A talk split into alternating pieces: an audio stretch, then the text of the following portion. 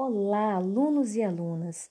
Estamos aqui hoje para agradecer a vocês que estão de casa estudando e buscando formas de aprender neste tempo. Desejamos e pedimos a paz, que a paz e o amor estejam conosco, nos fortalecendo e nos inspirando a fazer o bem.